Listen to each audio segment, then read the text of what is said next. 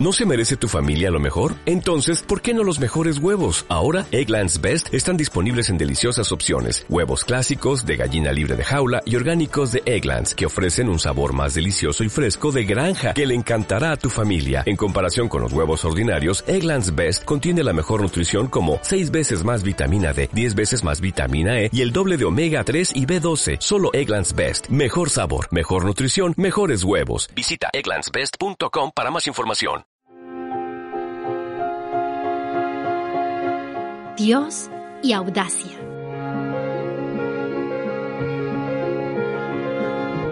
Conozcamos ese riesgo valiente que tuvieron los santos ante las epidemias, las enfermedades y la muerte. Y así descubrir ante maravillosos ejemplos que la caridad es poderosa cuando la imploramos al cielo y la ponemos al servicio de nuestro prójimo.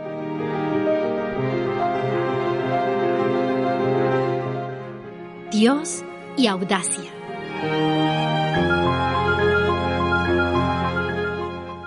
¿Qué tal queridos amigos? Nuevamente con ustedes en este espacio Dios y audacia. Nos encontramos para compartir este ratico. La hermana Juana Cabrera y quien les habla, la hermana Alba Montoya. ¿Qué tal hermana? Bienvenida. Muchas gracias, hermana Alba, pues muy contenta nuevamente de estar en Dios y Audacia para presentar un nuevo personaje. Hoy vamos a hablar del venerable Jerón Leyen. Fue un médico, pediatra, genetista, escritor, activista provida francés y venerable, siervo de Dios de la Iglesia Católica, reconocido por haber descubierto la trisomía 21.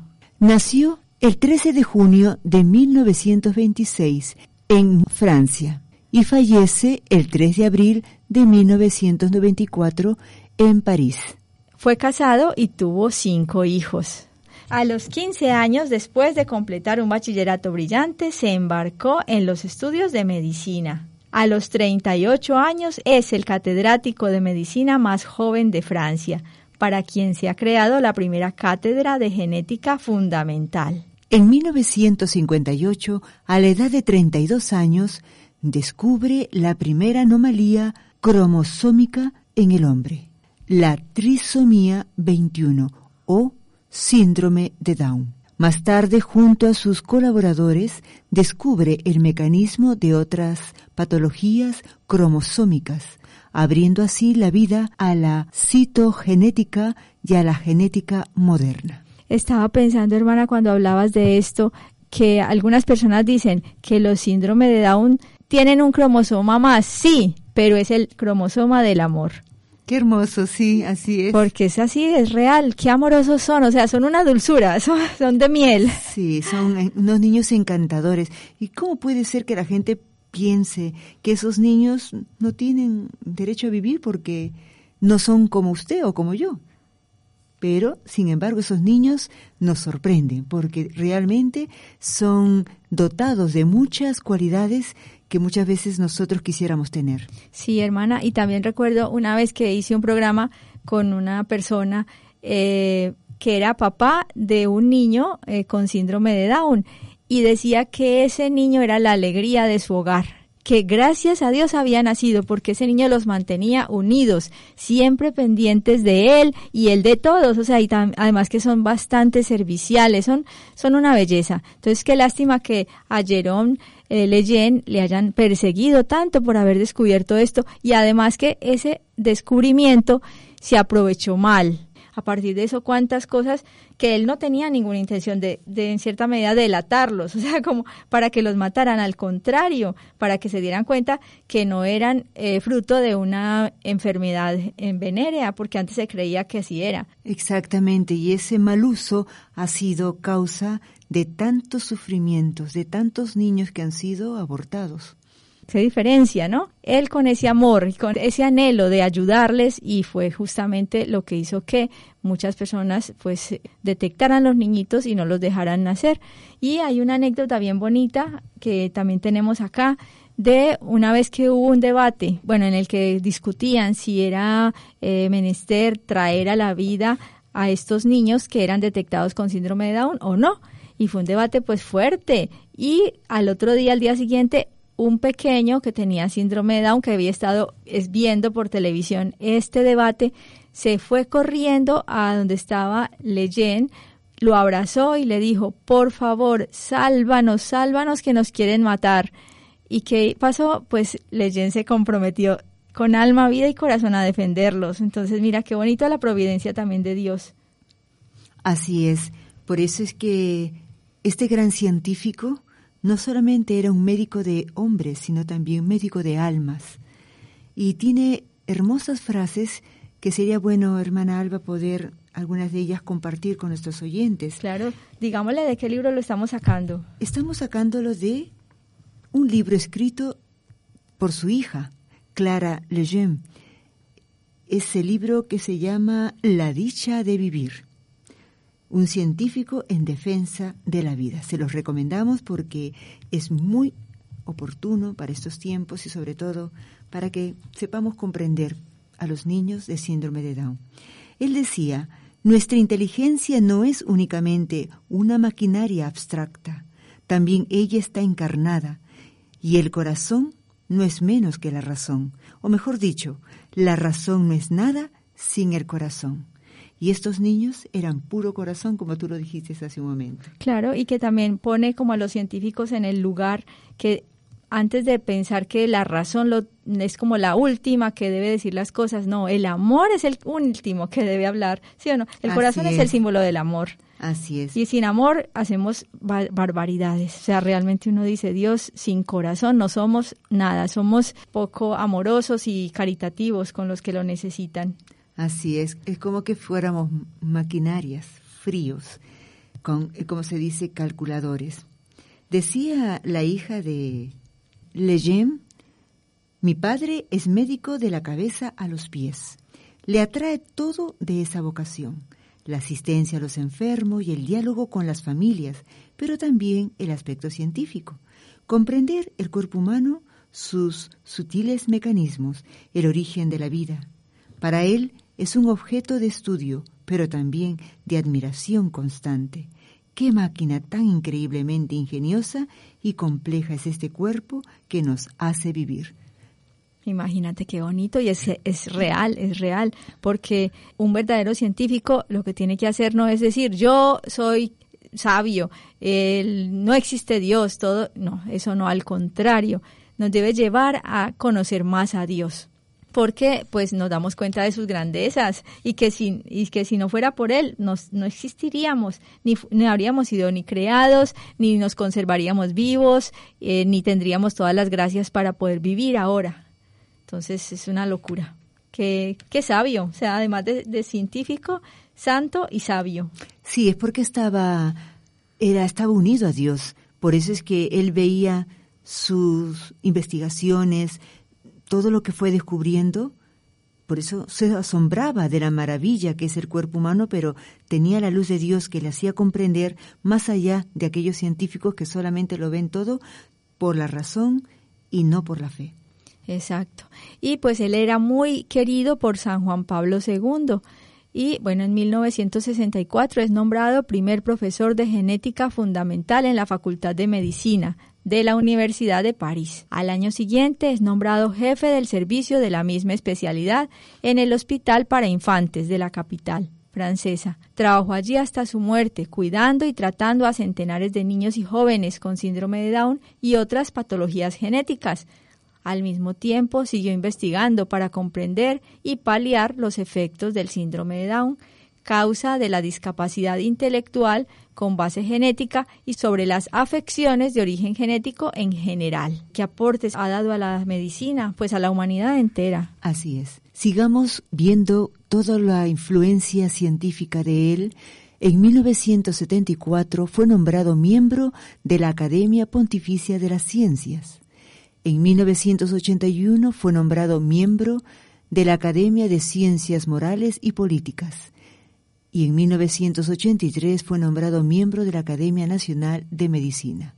También fue doctor honoris causa, miembro o laureado de numerosas academias, comunidades de intelectuales extranjeras y universidades como la Universidad de Navarra. Era también miembro de la Academia extranjera como la de Ciencias de Suecia, la Norteamericana de Humanidades y Ciencias en Boston o la Real Sociedad de Medicina de Londres.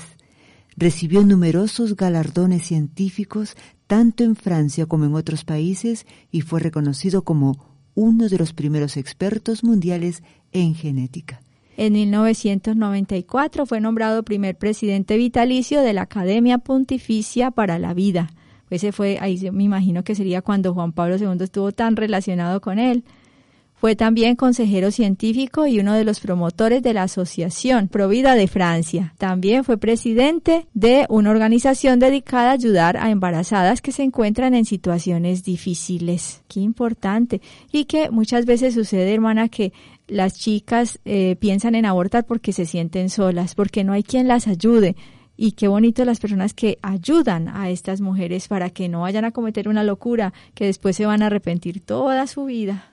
Así es, y sobre todo como médico y científico les daba seguridad a ellas, porque desafortunadamente muchas veces son los mismos profesionales que orientan mal. Así es, orientan mal.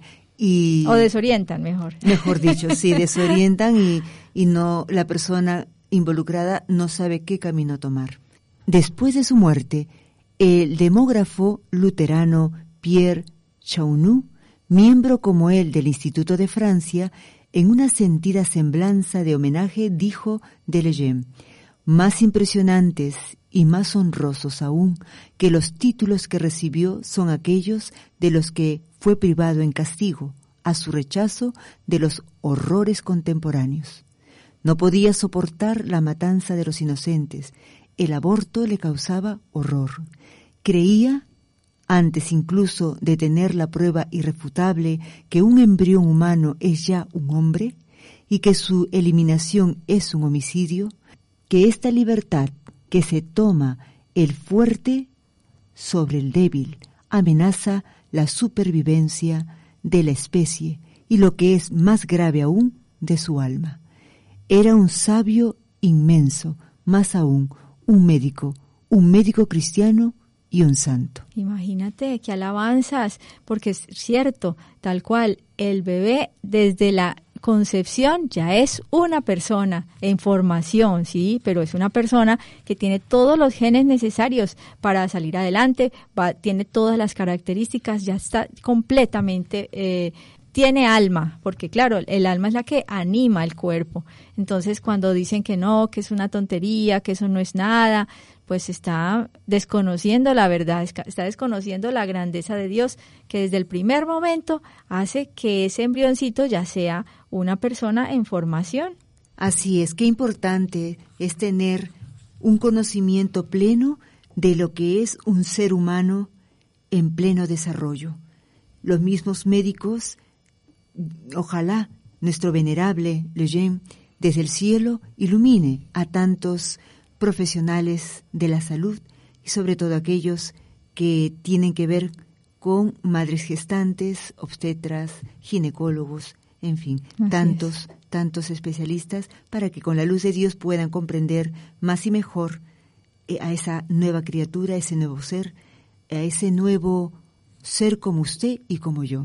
¿Qué hubiese pasado, no? Si nosotros nos encontráramos en esa situación de ser elegidos o lo eliminamos o lo dejamos vivir. No, hermana, es que cuando se, se, empiezan a probar estas cosas, que la eutanasia para niños, yo digo, Dios mío, esto es el, esto da pie a eliminar a cualquiera, a todo el mundo. Así que porque no va a tener calidad de vida, que porque, ¿cómo así que no la va a tener? Claro que la puede tener desde sus limitaciones y puede hacer mucho bien. Me estaba acordando de don José, hermana, este chico eh, que tenía, pues, que tenía síndrome, tiene todavía y vive Vive todavía, claro que sí. Don, don José. Don José. que ambas lo conocemos. Tiene síndrome de Down y era el que en el ancianato que nosotros tenemos en España ponía la mesa, estaba pendiente de todo, ayudaba muchísimo en la, en la residencia y era pues casi como un icono ahí de, del sitio porque él siempre estaba, hacía hasta dramatizados. Alguna vez de Rey Mago hizo de su papel en la, en la fecha de la Epifanía.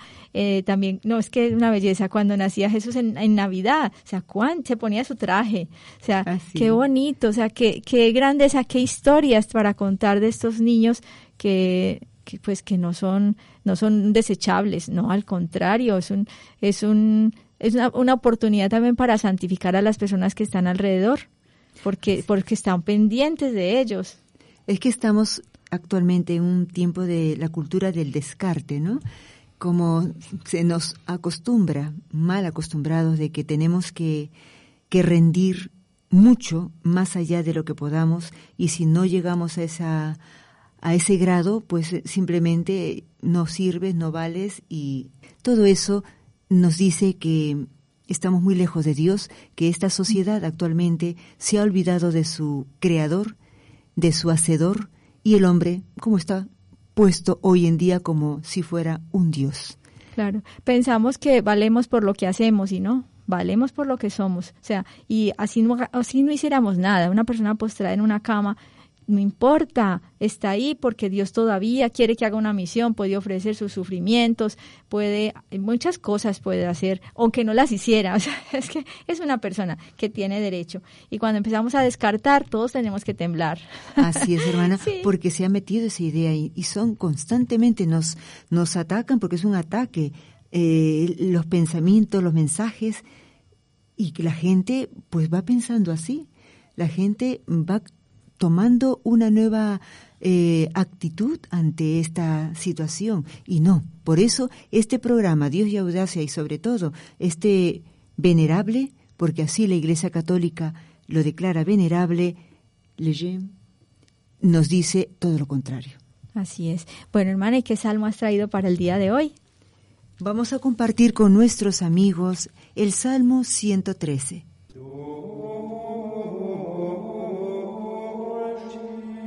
Un salmo para el alma. No por nosotros, oh Yahvé, no por nosotros. Hazlo por la gloria de tu nombre, por tu misericordia y tu fidelidad. ¿Por qué han de decir las gentes, ¿dónde está su Dios? Está nuestro Dios en los cielos y puede hacer cuanto quiere. Sus ídolos son plata y oro, obra de la mano de los hombres. Tienen boca y no hablan, ojos y no ven, orejas y no oyen, tienen narices y no huelen, sus manos no palpan, sus pies no andan, no sale de su garganta un murmullo. Semejantes a ellos sean los que los hacen y todos los que en ellos confían. La casa de Israel confía en Yahvé, que es su protector y su defensor. La casa de Aarón confía en Yahvé, que es su protector y su defensor. Los que temen a Yahvé confían en Yahvé, que es su protector y su defensor. Acuérdase Yahvé de nosotros y nos bendice. Bendice a la casa de Israel, bendice a la casa de Aarón. Los cielos son cielos para Yahvé, la tierra se la dio a los hijos de los hombres. Pero nosotros sí alabaremos a Yahvé, ahora y por toda la eternidad. Aleluya.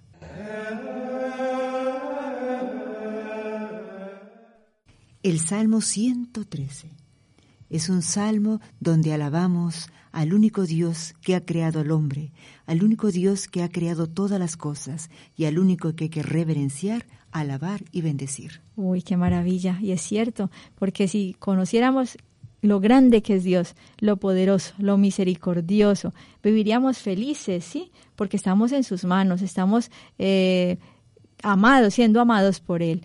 Y, hermana, aquí mm, leyendo en este libro de La dicha de vivir, de Jerón Leyen, eh, aparece algo que me gustó. Mira lo que dice. Para nuestra especie, divorciar al niño del amor constituye un error de método.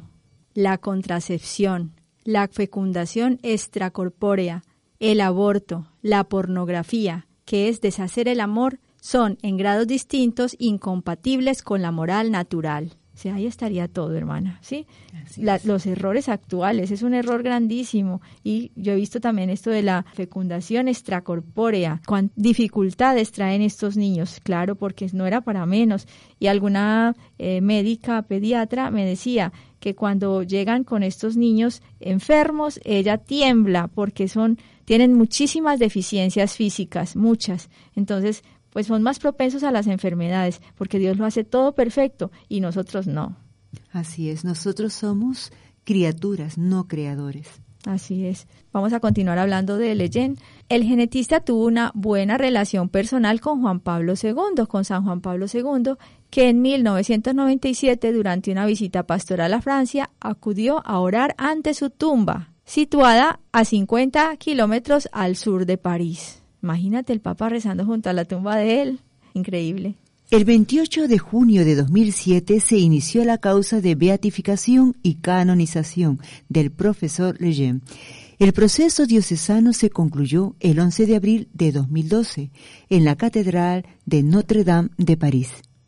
El 21 de enero de 2021 fue reconocido como venerable por el Papa Francisco por haber vivido las virtudes cristianas de manera heroica. Bueno, yo pienso que podríamos, con todo lo que hemos dicho, mencionar algunas de esas virtudes heroicas. Por ejemplo, la perseverancia. ¡Qué perseverante! ¿sí? Para llegar a esos descubrimientos. ¿Cuántas horas de laboratorio, de estar metido solo en, en, un sitio experimentando, mirando, observando, leyendo? O sea, qué increíble. Perseverante. ¿Qué de otra virtud destacarías, hermana? Hermana, la que envolvió toda su vida, la caridad, el amor, porque él puso ese amor intenso a Dios y en Dios al prójimo, al hombre. Él amó como realmente Cristo amó en la cruz. Dio su vida, lo tú acabas de decir, cuánto se gastó y se desgastó estudiando, haciendo sus experimentos y todo basado por esa constancia, esa perseverancia, motivado por una fuerza del amor que llenó y envolvió toda su vida, no solamente como científico, sino como padre de familia, como esposo, como amigo. Es un ejemplo para todos los varones, porque pensaba también si ese amor lo movía toda su vida es porque tenía largas horas de oración. Yo no sé cómo lo haría, ¿eh? pero tenía una íntima unión con Dios porque para hacer lo que él hizo hay que estar inmersos en Dios, hay que orar, hay que tener sacramentos, hay que tener todo aquello que solo Dios puede dar y que la gracia de Dios nos transforma y podemos también nosotros, si imitamos su vida de, este gran científico, también, ¿por qué no?, podremos ser un día santos. Muy bien, hermana, qué bonita conclusión.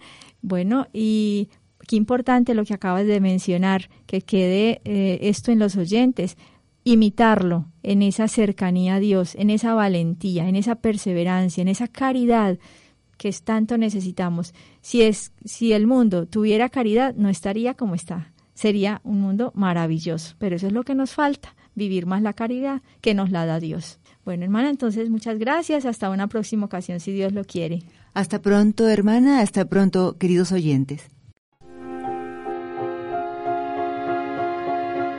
Dios y audacia.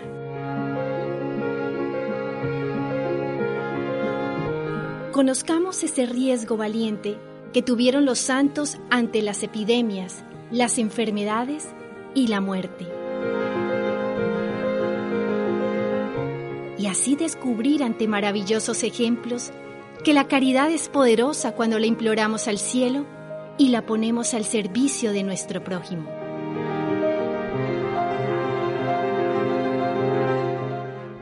Dios y audacia.